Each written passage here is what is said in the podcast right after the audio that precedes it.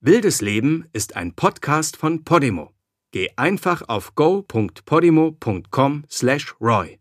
Den Link go.podimo.com/roy findest du auch in den Show Notes. Eines Abends, Anfang der 60er Jahre, irgendwo auf dem Atlantik zwischen Bremerhaven und New York. Siegfried Fischbacher öffnet seine Kabinentür. Davor steht Uwe, der freche Page, der letztens in Frage gestellt hat, ob er als Zauberer nicht was Größeres als ein Karnickel verschwinden lassen könnte. Uwe legt den Zeigefinger auf Siegfrieds Lippen und bedeutet ihm leise zu sein. Er müsse ihm etwas zeigen. In einem Wäschesack hat Uwe seinen Geparden Chico an Bord geschmuggelt. Jetzt ist das Schiff so weit auf hoher See, dass es unmöglich wäre, umzukehren, würde der Kapitän von dem blinden Passagier erfahren. Siegfried schlägt das Herz bis zum Hals. Doch Uwe überzeugt ihn, die Wildkatze in die abendliche Zaubershow einzubinden. Im Souvenirshop kauft Siegfried einen Geparden aus Plüsch. Am Abend zerrupft er das Kuscheltier vor den Augen des Publikums an Bord der Bremen. Die Stoffreste wirft er in eine Kiste, dreht diese dreimal im Kreis und zaubert Chico hervor. Die beiden erleben ihre erste Standing Ovation. Außer von einem. Der Kapitän ist stinksauer und feuert beide direkt nach der Show.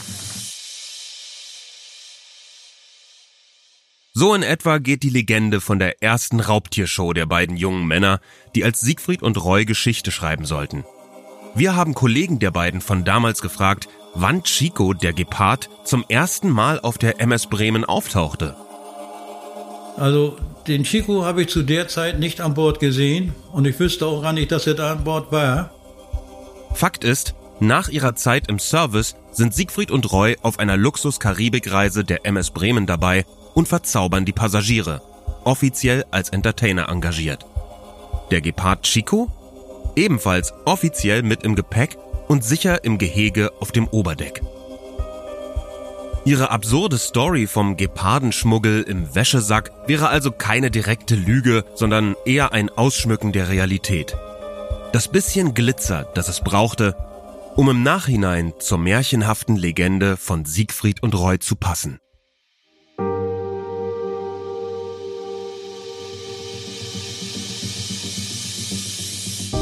Dies ist die unglaubliche Geschichte zweier Nachkriegskinder, die auszogen, um die Welt zu verzaubern.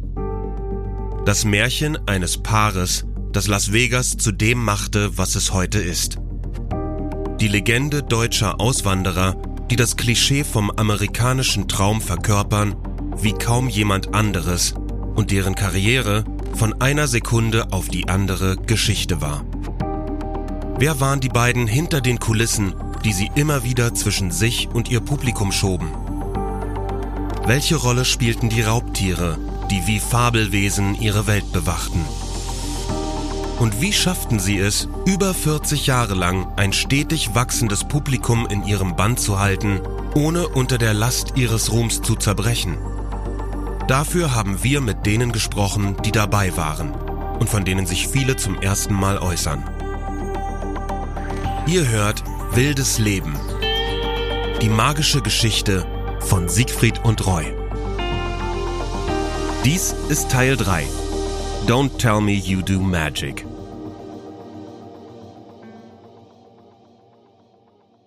Wenn man Siegfried kennt, weiß man, dass Magie und Zauberei für ihn äh, eine, also fast schon philosophische Dimension gekriegt hat.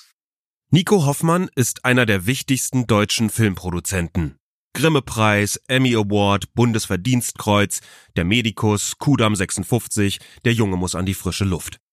Hoffmann hat sich die Filmrechte an der Lebensgeschichte von Siegfried und Roy gesichert. Beide sind in dieser Nachkriegszeit mit ihrer eigenen Welt im Grunde genommen aufgewachsen. Also es war ein Fluchtpunkt sowohl aus der Familie als auch aus dieser tristen Nachkriegs-Deutschland-Welt. Wenn es darum geht, die Story der beiden zu verfilmen, werden er und sein Drehbuchautor und Regisseur Bully Herbig wahrscheinlich weniger zwischen Fakt und Fiktion unterscheiden müssen. Sie werden wohl versuchen, den Spirit der beiden möglichst genau wiederzugeben das Spannende an den beiden ist, ist, dass Roy im Grunde genommen die wirkliche unfassbare Dynamik da immer reingebracht hat. Und zwar in jedwede Überlegung. Also muss ich ja vorstellen, dass die wahnsinnig viele Niederlagen auch hatten. Wenn wir die Legende des ersten Auftritts mit Chico, dem Geparden, auf der MS Bremen jetzt einfach mal für bare Münze nehmen, war dies die erste gemeinsame Niederlage der beiden. Schließlich wurden sie vom Kapitän gefeuert. Doch es ist auch ihr erster Erfolg. Der amerikanische Präsident der Reederei Norddeutsche Lloyd, Mr. Nagel, hat die Vorführung gesehen und ist mehr als begeistert. Er überstimmt den Captain, sichert den beiden ihren Job und will, dass sie auch auf anderen Schiffen die Gäste unterhalten. Eine Revolution.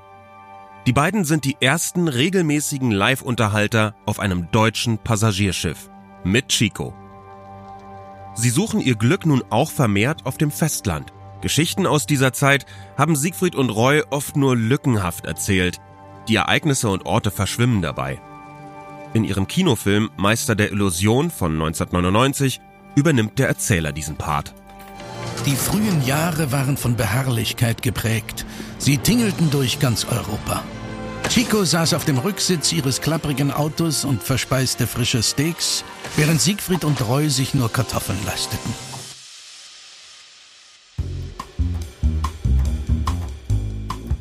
Kurzfristige Engagements in Varietés, Nachtclubs und Striptease-Bars stehen jetzt auf dem Plan.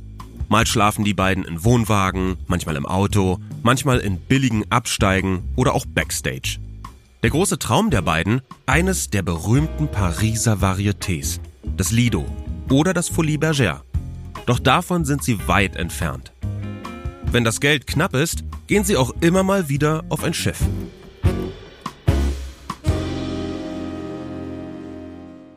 Ein erster Schritt auf der Karriereleiter ist erreicht, als es den Nachwuchsentertainern gelingt, 1963 am renommierten Hamburger Hansa-Theater engagiert zu werden. Also die Geschichte weiß ich ehrlich gesagt nicht genau, ob sie sich beworben haben, was ich mir auch vorstellen kann, weil das Hansa-Theater war einfach die erste Adresse und dann so frech wie die waren, kann ich mir vorstellen, dass die da einfach hingegangen sind und Frau Geil gesagt hat, ja, dann kommen Sie mal in den Saal und dann machen Sie doch mal die Nummer und dann haben sie das äh, gemacht und das ist wohl sehr gut angekommen. Ulrich Waller ist Regisseur und Autor. Seit 2009 leitet er das Hansa Varieté Theater gemeinsam mit seinem Partner Thomas Collin. Mit Luxus hat das Künstlerleben dort Anfang der 60er überhaupt nichts zu tun. Die Performer wohnen in einer Art Trailerpark hinter dem Theater zwischen den Tieren, mit denen die anderen Künstler auftreten. There's no business like show business. Dieses Haus hat eigentlich eine große Tradition und es, es war wie ein, äh, ein Adelsprädikat zu sagen, ich habe im Hansa-Theater gespielt oder ich bin da schon aufgetreten. Und so, das war es auch noch in den 50er und 60er Jahren. Und ähm, das war, glaube ich, für Siegfried und Roy einfach eine super Visitenkarte, um ihre Karriere zu starten. Mit der Referenz des Hansa-Theaters im Rücken werden die Häuser, in denen sie auftreten, langsam etwas größer. Das Astoria in Bremen, der Titania-Palast in Berlin das Cabaret Tabary im schweizerischen Lausanne. Und so sind sie mal eine Zeit lang rumgetingelt, bis sie dann mal in Monaco waren, bei einer Vorführung, bei einer Gala. Und ab da ist es dann bergauf gegangen. Das war praktisch der, den, den Schub, wo sie gebraucht haben, weil in dieser Veranstaltung von Grace Kelly, von der Fürstenfamilie, waren sehr viel Prominente und sehr viel aus Amerika und die haben da natürlich das gesehen und haben sie dann überall eingeladen und engagiert. Monaco wird zum definitiven Wendepunkt in der Karriere von Siegfried und Partner, wie sie bis jetzt heißen. Hier treten sie zum letzten Mal unter diesem Namen auf. Denn die Veranstaltung, die vom Roten Kreuz organisiert wird, bei der neben Fürst Renier und Grazia Patricia auch Stars wie Sophia Loren, Cary Grant, Maria Callas und Elizabeth Taylor anwesend sind, heißt Gala der Könige, Gala des Rois. Ganz der bescheidene Junge vom Deich beschließt Uwe, dass Roi doch ziemlich gut zu ihm passe. Und so wird aus dem namenlosen Partner ein König, der sich Englisch ausspricht. Roy. Wir wurden immer häufiger von renommierten Häusern engagiert. Ein Agent der weltberühmten Folis Bergère und des Lido de Paris, macht uns ein außergewöhnliches Angebot. Das Angebot bezog sich nicht nur auf Paris, sondern auch auf Amerika. Und nicht irgendwo in Amerika, sondern in Las Vegas.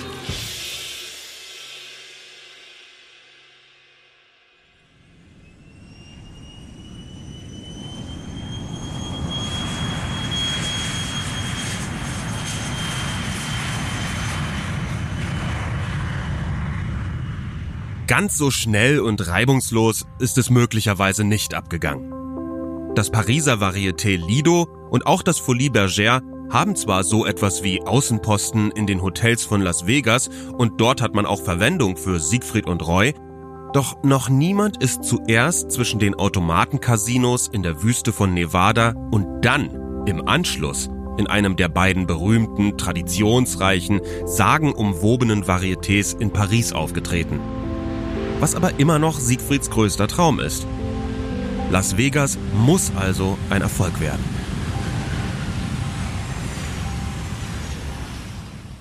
...1967 steigen die beiden hoffnungsvoll aus einem Flugzeug, kneifen in der gleißenden Sonne die Augen zusammen und betreten den glühenden Sand im Nirgendwo.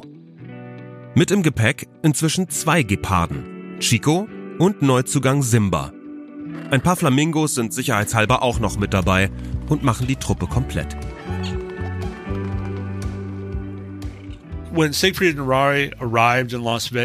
Als Siegfried und Roy hier in Las Vegas angekommen sind, wurde die Stadt größtenteils noch von der Mafia kontrolliert. Uh, und damit meine ich die Casinos, vor allem die Casinos am Las Vegas Strip und auch ein paar in Downtown. Jeff Schumacher lebt als Journalist und Autor in Las Vegas.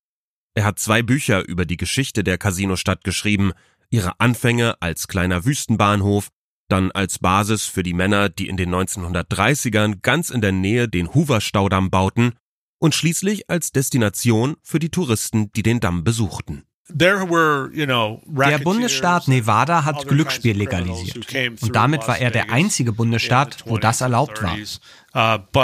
Mit den 1940ern bekam dann die Mafia Wind davon und so kam die organisierte Kriminalität aus New York, Chicago und Los Angeles nach Las Vegas, um hier mit legalem Glücksspiel Geld zu machen. Auch Ende der 60er ist Las Vegas noch nicht mit der Überdosis Glitzer und Glamour von heute zu vergleichen. Ein kleiner Flughafen mitten in der Wüste, ein paar Hotels am Las Vegas Strip doch schon damals leuchten die Namen der größten Entertainer der Zeit auf den bunten Reklamen der Hotels. Neben Liberace gibt es auch Shows von Sammy Davis Jr. und Elvis Presley.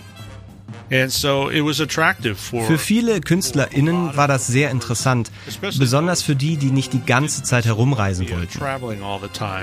Wenn du hier in Las Vegas dauerhaft bleiben konntest, ein paar Nächte die Woche auf der Bühne stehen und gleichzeitig eine Familie gründen und dir ein Zuhause schaffen kannst, statt jede Nacht von Hotelzimmer zu Hotelzimmer zu ziehen, dann war das sehr attraktiv. Das Treffen mit dem Besitzer des Hotel Tropicana, wo Siegfried und Roy auftreten sollen, läuft, nun ja, suboptimal. Mr. Hussell ist wenig zuversichtlich, was die Karriere der beiden Deutschen in Las Vegas betrifft. Don't tell me you do magic, soll er angeblich geseufzt haben. Bitte sagt mir nicht, dass ihr zaubert. Der Kommentar gibt dem ohnehin schon ziemlich genervten Siegfried den Rest.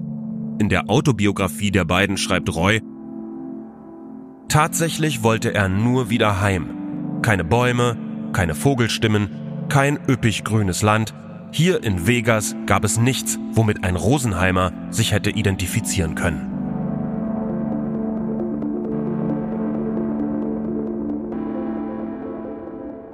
Und Siegfried liebte Vegas gar nicht, erstes Mal. Die waren dahin zugegangen, hatte ein Vertrag, ich glaube, sechs Monaten oder etwas. Roy war gleich verliebt auf diese Stadt. Aber am ersten, war, da war so ungefähr zehn Casinos, das war nicht so viel.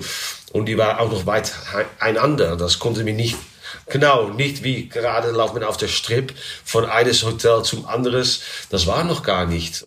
Hans Klock, der schnellste Magier der Welt, war jahrelang mit den beiden befreundet und hat, weil auch er es in Las Vegas schaffen wollte, genau zugehört, was Siegfried und Roy ihm aus ihrer Anfangszeit erzählt haben. Es ist so schwierig, um es wirklich zu machen in Amerika. Siegfried und Roy hat auch richtig klein angefangen. Das war nur eine 10-Minuten-Nummer in einer Riesenrevue in Las Vegas. Die hatten Glück, aber die haben da auch wirklich für gekämpft. Bei Anfang lebte die in einem Wohnwagen auf die Parkplätze von das Hotel muss mir vorstellen, mit, mit, es ist so unglaublich heiß da. Und, aber als ein Ausländer ist es eigentlich Mission Impossible. Siegfried und Roy wissen, es geht jetzt um alles oder nichts. Floppt ihre Show, dann war es das mit der großen internationalen Karriere, den legendären Varietés in Europa, dem kleinen bisschen Ruhm, der ihnen den Weg aus dem Deutschland der Nachkriegszeit gezeigt hat. Also arbeiten sie härter als alle anderen verlassen sich nicht auf die Summe der einzelnen Teile der Show, sondern machen aus Magie einen Leistungssport. Die waren die Erste, die in die Vergangenheit, dann war ein Magier und die macht, lässt er eine Frau verschwinden und dann dauerte das sieben Minuten oder zehn Minuten oder etwas. Und Steven Roy war die Erste, die hat das in einer halben Minute, drei Sekunden gemacht. Die haben das verstanden, dass die Leute äh, mehr sehen wollen und dann die Kombination mit den exotischen Tieren. Siegfried und Roy sollen in der großen Revue nur Pausenfüller sein. Also packen sie jede Sekunde der zwölf Minuten, die sie haben, voll mit Illusionen und dramatischem Schauspiel. Roy ist inzwischen mehr als Assistent und die beiden engagieren die Tänzerin Virginia, die sich statt ihm auf der Bühne in einen Geparden verwandelt. Die unfassbar atemlose Show der beiden spricht sich herum zum Agenten des Pariser Lido. Er war wohl einer derjenigen, die Siegfried und Roy vor ihrer Abreise in die USA prophezeiten, dass niemand, der in Las Vegas anfängt, anschließend nach Paris kommt. Jetzt ist der Agent allerdings so begeistert, dass er ihnen einen Dreijahresvertrag anbietet.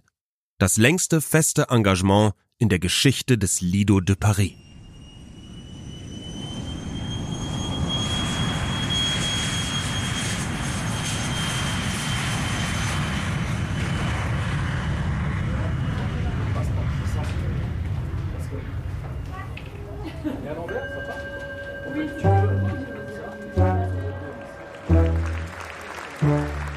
Meine Oma hat mir mal erzählt, sie waren dann in, in Lido in Paris.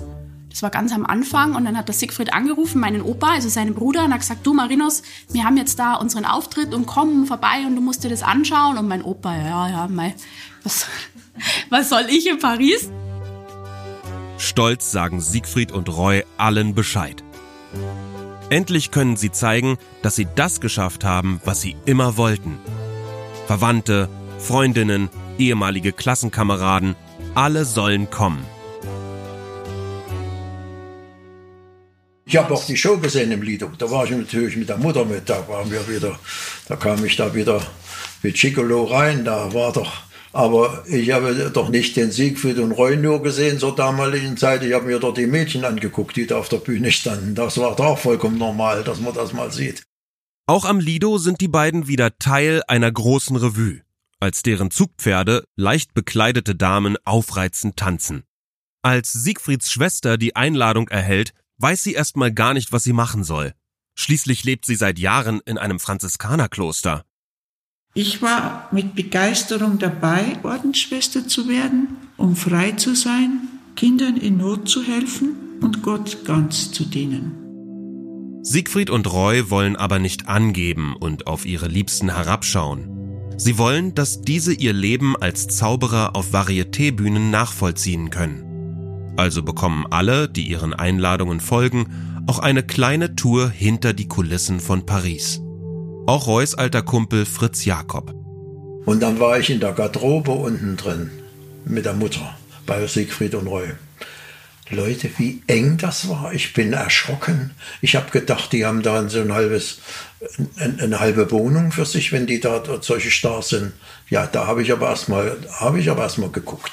Und die sind ja vollkommen durchgeschwitzt. Die sind ja fix und fertig, wenn die von so einer Show kommen. Die laufen sofort im Bademantel rum, da triefen die und äh, abwischen und Schweiß läuft und so weiter. Aber da unten als Künstler, die lebten sehr, sehr, sehr beengt. Stellt, kann man sich konnte ich mir gar nicht vorstellen. Ich habe da auch mir was ganz anderes erwartet. Im Pariser Lido sind Siegfried und Roy nun endlich ein Publikumsmagnet. Hier entwickeln sie etwas, das zu ihrem Markenzeichen werden soll. Die temporeiche Dreifachillusion. Statt, wie alle anderen vor ihnen, Tricks einfach nacheinander abzuspulen, kombinieren Siegfried und Roy mehrere Illusionen zu einer. Auftauchen, Verschwinden und Verwandlung. Sie revolutionieren die Zauberwelt wieder ein Stück weit und kommen auf der kleinen Pariser Bühne an ihre Grenzen. Im Lido waren auch gar nicht die räumlichen Möglichkeiten gegeben für Siegfried und Roy. Die Entwicklung in, in Las Vegas entstand ja auch, dass die ein eigenes Haus hatten. Dort konnte man ja auch den, die ganzen technischen Apparate reinbauen. Ja. Es ist ja nicht bloß, dass sie, die brauchen ja auch eine Technik, die im Hintergrund ist und alles, was dazugehört. Und das war dort im Lido im Anfangsstadium natürlich nicht so gegeben. Und da konnten die auch nicht so glänzen. Die, äh, die waren so Spitzenklasse. Weltspitzenklasse, damals schon. Aber ein Vergleich mit Amerika, mit, mit Lido, mit, mit Mirage, nicht annähernd, nicht annähernd. Siegfried und Roy, die waren in Las Vegas in der Champions League und im Lido ja, Bundesliga. So ungefähr an dem Niveau mal von meinem Empfinden aus gesehen. Der Theaterdirektor des Lido, Pierre-Louis Guerin sieht ein, wenn die beiden wachsen wollen, brauchen sie ein größeres Haus. Eine Bühne, die ihnen mehr Möglichkeiten bietet und die ihm in Paris einfach nicht zur Verfügung steht. Schweren Herzens macht er Siegfried und Roy einen Vorschlag. Sie sollen zurück nach Las Vegas gehen und die neue Lido-Show im Stardust Hotel eröffnen. Ich will mal so sagen, von finanziellen waren sie sehr angetan aber sie wussten auch, dass da was auf die zukommt, was sie nicht kannten. Das war schon äh, ein bisschen auch für mich berührend. Also die große Euphorie war das noch nicht. Ja, die, haben, die haben das als Ziel gesehen, aber die wussten auch, welche Hindernisse auf die zukommt, haben die im Inneren empfunden. Ja, und so war es ja dann auch. Ja, das ist nicht gleich steil hochgegangen da drüben. Hatten ja auch ein paar Adressen, wo, wo das nicht ganz so geklappt hat. Ja. Der Druck, ihre Karriere auf das nächste Level zu heben, ist enorm. Dazu kommt, dass Siegfried eigentlich am Ziel seiner Träume ist und auf gar keinen Fall in die staubige Wüste Nevadas zurück möchte. Doch er vertraut auf Roys Enthusiasmus, auf das Schicksal, das es bisher zumeist gut mit beiden meinte, und lässt sich ein auf das Abenteuer Vegas 2.0. Weil ich sage immer, jeder ist seines Glückes Schmied. Es kommt nichts von selbst. Man muss dran arbeiten. Und, aber natürlich muss man erst einen Traum haben. Einen Traum haben, aber man muss wissen, was man träumt. Ne? Und ich glaube, was bei Siegfried und Roy waren, ist ja gerade, wir hatten ja bereits schon einen, einen äh, guten Namen in Europa gemacht gehabt, unseren Erfolg. Wir sind damals mit dem äh, Lido von Paris nach Las Vegas gekommen. Ich sage immer, der Anfang war schwierig, Kindheit war schwierig, Anfang war schwierig, in der Mitte war schwierig und ist immer noch schwierig. Aber es hat alles die Schwierigkeiten gebraucht, um dahin zu kommen, wo wir heute sind. Glaube versetzt Berge. In der nächsten Folge von Wildes Leben das ist diese erste Phase. Also es ist sozusagen wie ein Start-up ins Nichts hinaus. Ja, das war einerseits das private Kennenlernen und dann aber schon der gemeinsame geschäftliche Auftrag, also sprich für den eigenen Lebensunterhalt zu sorgen. Dann kam die Phase, in der eben nach der geleisteten Arbeit die Dinge immer größer wurden. Die haben ja nicht nur eine normale Magie-Show gemacht, es war ja quasi eine, eine, eine, richtig tolle Neuerfindung der Las Vegas-Show und das über Jahrzehnte. Und das, was die Bedeutung auch von Siegfried und Roy für Las Vegas ist, ne? das ist im Grunde genommen die Erfindung von Las Vegas ins neue Zeitalter der großen Shows, haben die beiden begründet. Je größer das Unternehmen Siegfried und Roy geworden ist, je mehr hat aus meiner Betrachtung, aber das möchte ich ganz betont äh, ohne jede Wertung sehen, die private, die private Komponente dieser Beziehung eher abgenommen. Ja, das war ein gigantisches Unternehmen, äh, von Erfolg geprägt äh, wie kein anderes, mit riesigen Erwartungshaltungen und mit riesigen Verpflichtungen auch. Ja, sie mussten ja funktionieren. Das, das ist ganz, ganz großer Druck, eben weil man auch weiß, wenn ich ausfalle, das kann sein, ich falle dann so tief, dass ich gar nicht mehr auf die Beine komme. Ich muss die erfolgreiche Zeit nutzen.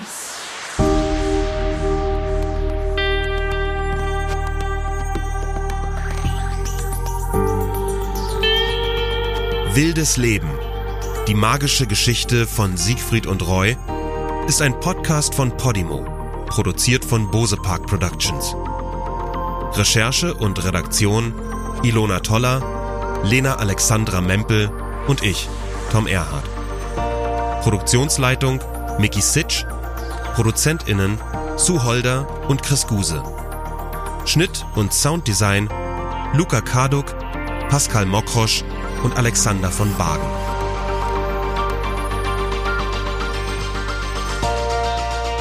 Diese Folge enthält unter anderem einige Ausschnitte aus dem Film Siegfried und Roy, die Meister der Illusion in 3D, erschienen bei Highlight Communications und als DVD im Handel erhältlich.